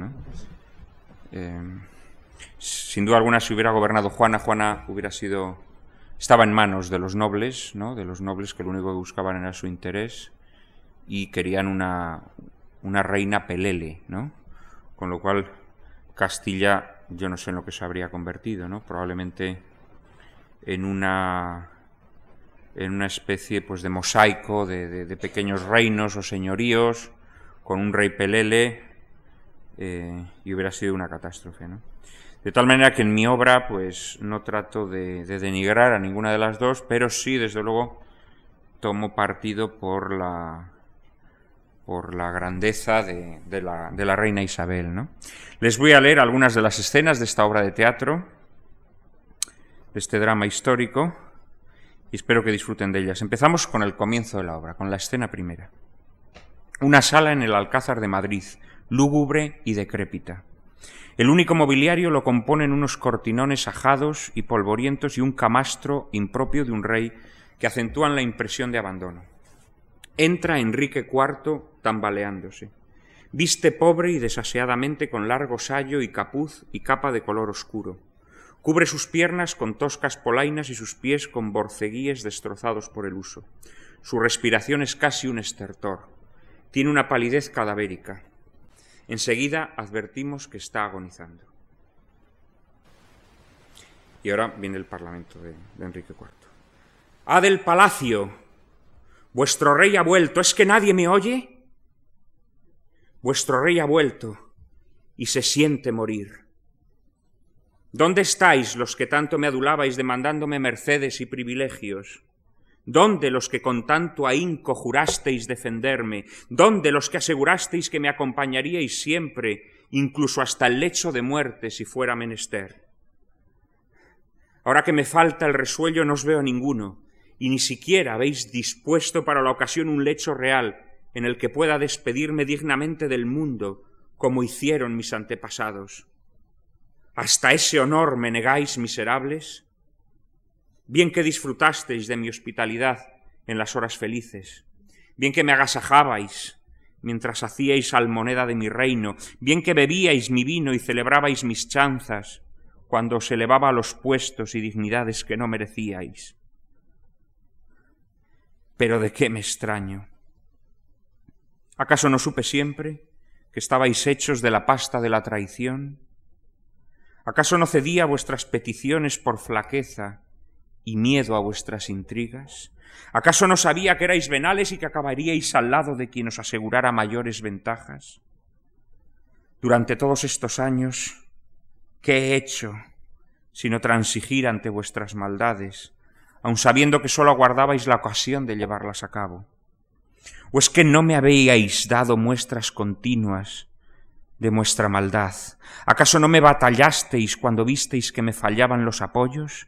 ¿Acaso no ensuciasteis mi honor propagando que mi hija Juana era hija del pecado?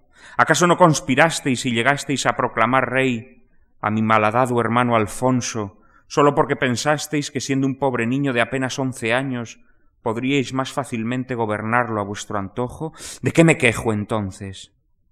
Solo lamento en esta hora no haberos perseguido sin descanso, como habría hecho un rey con carácter. Sí, malditos, debí perseguiros hasta borrar vuestras estirpes de la faz de la tierra, pero fui débil y transejí con vuestras felonías. Lo hice por miedo al escándalo. Lo hice por pena de ver el nombre de mi hija Juana, a quien villanamente disteis en llamarla Beltraneja arrastrado por el fango. Lo hice por evitar los derramamientos de sangre. Lo hice por amor a mis súbditos, que hubieran sufrido en sus carnes y haciendas las consecuencias de la guerra. Tal vez las generaciones venideras me tachen de tibio, de flojo y pusilánime, y tal vez no les falte razón cuando pronuncien tan riguroso juicio. Pero Dios sabe que si no os presenté batalla cuando vuestra desobediencia lo exigía, fue antes por amor a la paz que por cobardía. Claro que la paz lograda a costa de la indignidad no es paz verdadera sin humillación y oprobio, y por lo tanto injusticia. Su voz se funde en un estertor, se lleva las manos al pecho y a sus labios acude brusca sangre. Tambaleándose se dirige al camastro y se extiende sobre él sin quitarse siquiera los borceguíes retorciéndose de dolor. Así que bien está que muera solo, libre de vuestra compañía. Al menos de este modo el último aire que respire será un aire limpio, libre de vuestra infección. ¿Y mi hija Juana? ¿Dónde está mi hija Juana? Fue tanta mi debilidad que permití que la retuvierais como rehén apartándola de mi lado. Oh Dios, sólo por ello merezco el castigo de las llamas eternas. Pobre hija mía, llevarás corona, pero será la corona de espinas de los mártires que sufren en silencio. Nadie defenderá tus derechos cuando yo te falte. Nadie cederá ni un ápice en su codicia desordenada de gobernar, y tú serás la víctima. Mientras estuve vivo, no me rebelé contra las deshonrosas calumnias que mis enemigos divulgaban, negando que fuese yo tu padre. Y ahora que estoy en las ansias de la muerte, ya puedo ver que la desgracia te perseguirá hasta el fin de tus días y todo por culpa de tu malhadado padre, que quiso perdonar las ofensas y olvidar las injurias, sin tomar venganza de ellas. Todo por culpa de quien no supo llevar la corona con decoro. Todo por mi culpa, por mi culpa, por mi grandísima culpa. Ya solo se oye el estertor de su respiración que se va adelgazando poco a poco hasta casi tornarse inaudible. El escenario está a oscuras. Solo una tenue luz ilumina la agonía de Enrique IV. Cuando ya parece que ha entregado el hálito, empiezan a pulular en su derredor un enjambre de voces. Son todas ellas voces aviesas, conspiratorias, malignas. El flujo de sangre lo ha ahogado. Mirad su rostro yerto, su mirada quieta, la vida se le está yendo. Ya parece que no respira.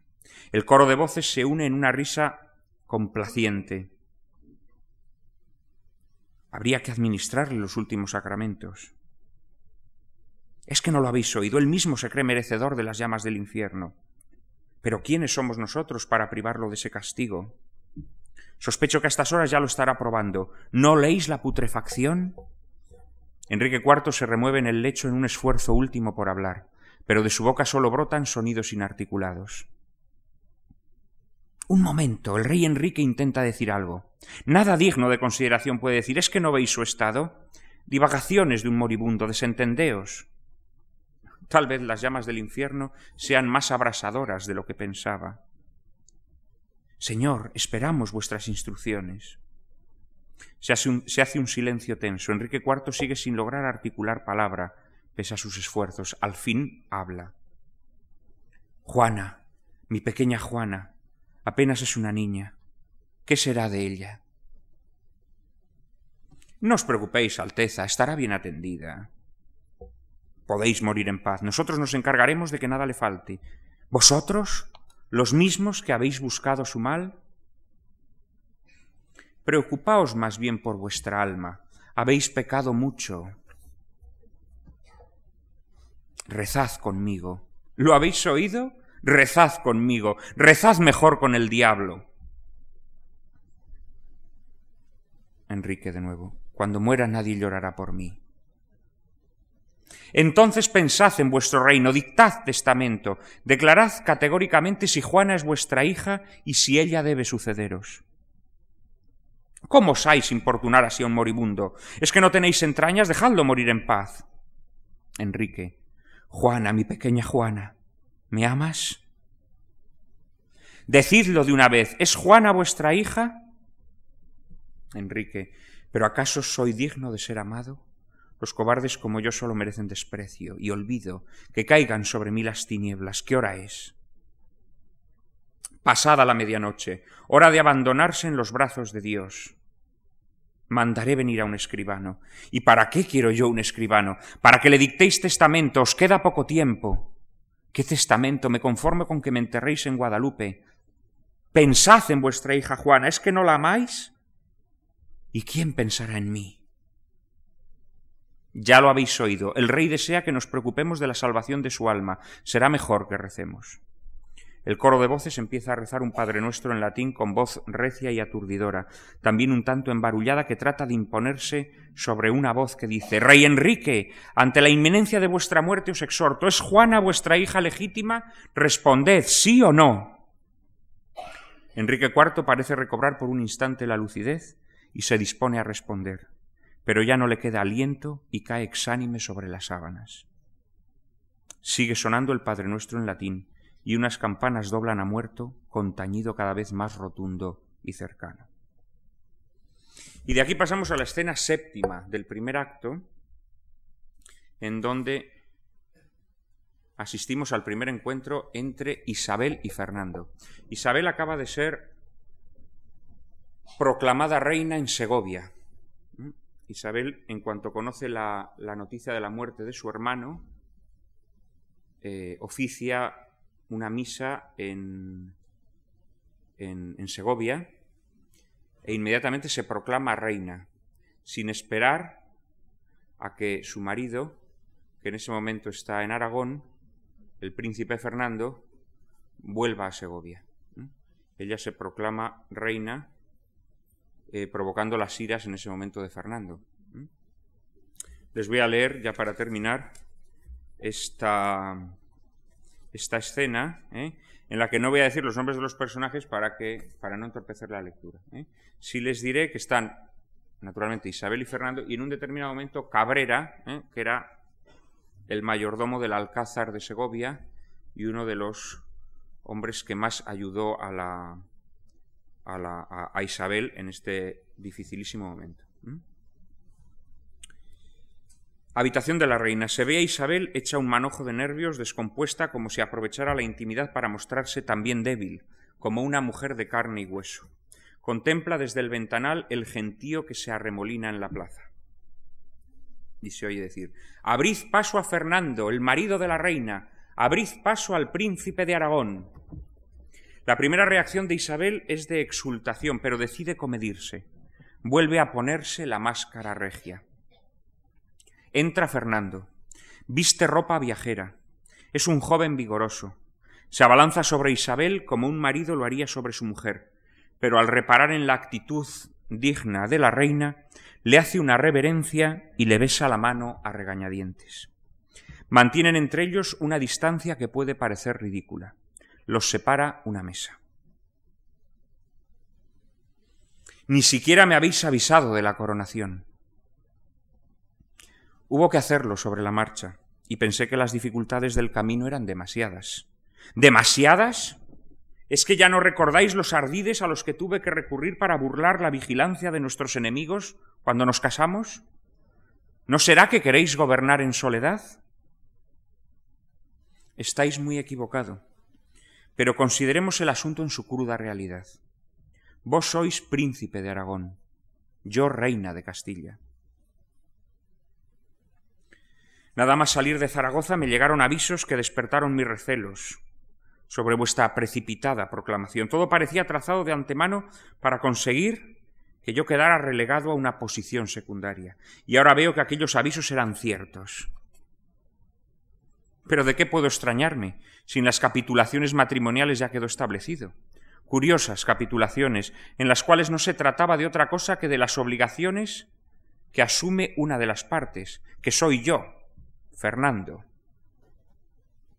¿Por qué decís eso?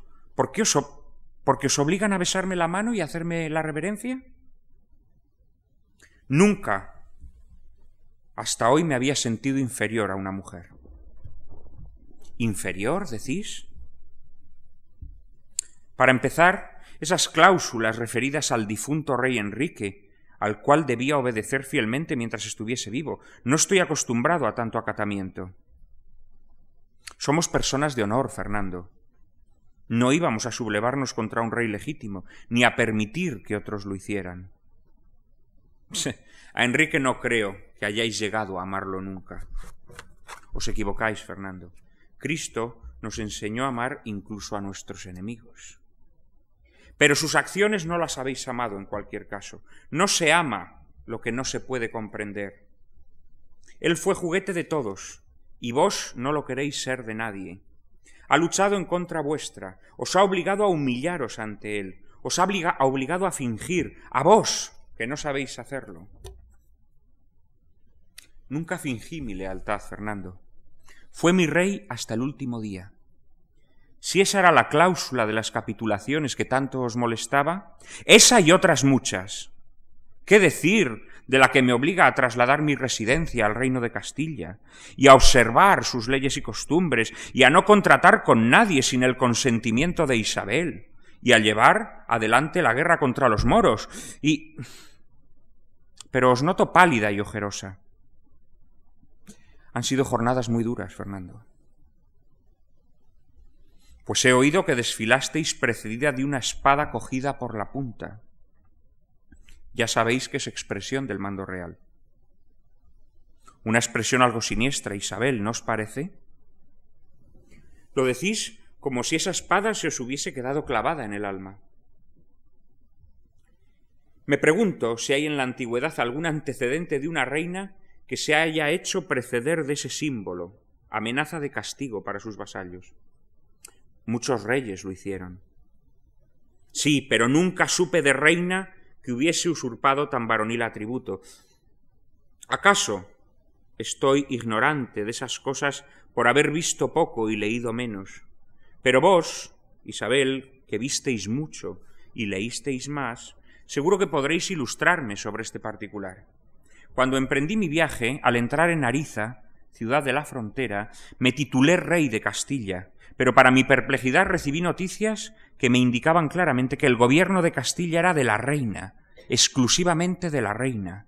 ¿Es eso cierto? Lo es. Todos mis esfuerzos, todos mis sacrificios, los peligros pasados, ¿han sido inútiles? ¿Acaso vuestra causa no es la mía, Fernando? Proseguí mi camino y advertí que los castellanos me negaban el título de rey. Es que yo soy la reina de Castilla. Si en Castilla ocurriese como en Aragón, donde las mujeres no pueden suceder, la corona de Castilla me correspondería por derecho propio, pues muerto Enrique, sin herederos directos, el pariente varón más próximo soy yo. Lástima que estemos en Castilla, esposo mío, donde las mujeres sí pueden suceder.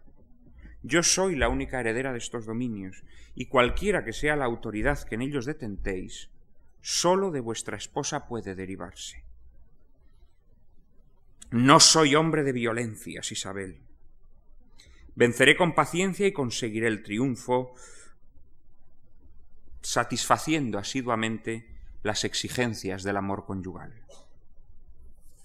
Isabel se siente halagada. En ese momento los interrumpe la voz de Cabrera. La ciudad de Sevilla os declara su obediencia y fidelidad. ¿Puedo entregaros las cartas que lo acreditan? Isabel. Adelante, señor marqués, pasad. Entra, entra Cabrera, que hace ante Fernando una reverencia no demasiado cumplida. Sed bienvenido, príncipe Fernando. Ante el disgusto de Fernando, Cabrera se inclina mucho más ante Isabel, antes de entregarle el documento sevillano. Isabel lo estudia atentamente. Pero han puesto el nombre de Fernando antes que el de la reina. Isabel y Fernando se intercambian una mirada beligerante. Cabrera. Bueno, mi señora, no creo que debamos darle importancia. Es costumbre inveterada. ¿Cómo que no habríamos de dársela? Nada, nada. Devolved por emisario las cartas a los regidores de esa ciudad ordenando que las enmienden. Cabrera, aturullado, sin osar mirar a Fernando. Así se hará, señora. Sale Cabrera. Fernando, con frialdad. Eso es más de lo que puedo soportar, Isabel. Partiré hoy mismo. ¿A dónde? A Aragón, donde gobiernan los hombres. No quiero ser el criado de una mujer. No nací para ello. La ley sálica no está reconocida en Castilla, Fernando. Fernando furioso aparta de un manotazo la mesa que lo separa. A Isabel este estallido de violencia en el fondo le agrada. Mis leyes, maldita sea, valen allá donde yo vivo. Os amo, Fernando. Y te pertenezco. Solo amáis al hombre, pero me despojáis del título de rey. ¿Qué me dejáis? ¿El derecho de engendrar hijos? Seré el hazme reír de todas las cortes europeas. Mirad, dirán, por ahí va el semental de Isabel. ¿Y qué más te da lo que digan? Sobre Castilla gobernará quien me posea a mí. Si no estuvieras ciego, no te quejarías por no poseer un título, cuando en realidad te están ofreciendo poseer el mundo. Hay una temperatura sexual en el momento que Fernando tarda en captar. ¿Quién está haciéndome esa oferta? Isabel abrazándose a él. Yo. ¿Es que no lo sientes? ¿O es que necesitas tenerme desnuda entre los brazos para sentir mi temblor? Soy reina de Castilla por derecho y por la voluntad de Dios, y tú eres mi marido, que en este difícil trance no se apartará de mi lado. Tenemos pocas tropas y menos dinero aún, apenas el que se alberga en este alcázar. Casi toda la nobleza se ha pronunciado a favor de Juana, los mismos que extendieron sobre ella la mancha de la, de la deshonra, apodando la Beltraneja, quieren ahora que sea reina para poder manejarla como manejaron a su padre. Pero no podrán con nosotros, Fernando. Acabaremos con la anarquía que impera en Castilla. Exigiremos a esos nobles ladrones que devuelvan a la corona los bienes que le han sido sustraídos. Terminaremos con la guerra civil, hasta que Castilla sea más grande rica y temida que nunca, y algún día tú serás rey de Aragón. Y entonces, entonces, Fernando, España florecerá. Tú aumentarás tus posesiones en Sicilia y Nápoles, dominaremos el Mediterráneo, casaremos a nuestros hijos con los monarcas más poderosos, juntos haremos que de nuestra mano el nombre de Cristo triunfe por doquier, expulsaremos al África a los moros, Venceremos al turco, nos lanzaremos al océano en pos de tierras incógnitas. ¿Y dices que quieres partir a Aragón? ¿Es que no tienes valor para poseer lo que te prometo? Fernando no es capaz de responder nada, solo la besa y abraza apasionadamente durante largo rato, en tono humorístico. Pero prométeme que de vez en cuando escucharás mi consejo. Isabel. Oh, Fernando, cuánto he deseado que me tuvieras entre tus brazos. Hemos reñido por una fruslería cuando nos aguarda el mundo. Por supuesto que escucharé tu consejo, como tú escucharás el mío, y escucharé tus quejas y tus donaires, y también el dulce murmullo del amor que ni siquiera necesita de palabras para expresarse, sino del deseo de dos cuerpos que se buscan. Vamos, esposo mío, te suplico que nunca me abandones en la empresa que ahora iniciamos. Te necesito tanto como tú a mí. Nos necesitamos mutuamente como el aire que respiramos, como el aire que nos falta cuando estamos juntos. Quédate siempre a mi lado. Es Isabel quien te lo pide, no la reina de Castilla. Estaba esperando que me lo dijeras así. No debemos permitir que se arruine la gran felicidad que nos ha sido regalada, Fernando. Solo nos debemos a nosotros. Juntos gobernaremos. Si de verdad me necesitas tanto, tanto y más. Tenemos mucho por hacer juntos, Fernando, y toda la vida por delante y quiero que todos sepan que nos amamos y que nuestra unión les garantiza un futuro mejor. Ven, anda. Isabel lleva a Fernando de la mano al ventanal que se asoma a la plaza, para que el pueblo los vea a los dos juntos. Y se oye el griterío. Mirad en aquella ventana, son Fernando e Isabel. Castilla, Castilla para Isabel. Y para Fernando, Castilla para Isabel y Fernando, Castilla para Fernando e Isabel y mientras se suceden las aclamaciones, Isabel y Fernando se vuelven a besar con pasión verdadera, unidos en una misma empresa. Y con esto lo dejamos aquí. Muchas gracias a todos por su atención.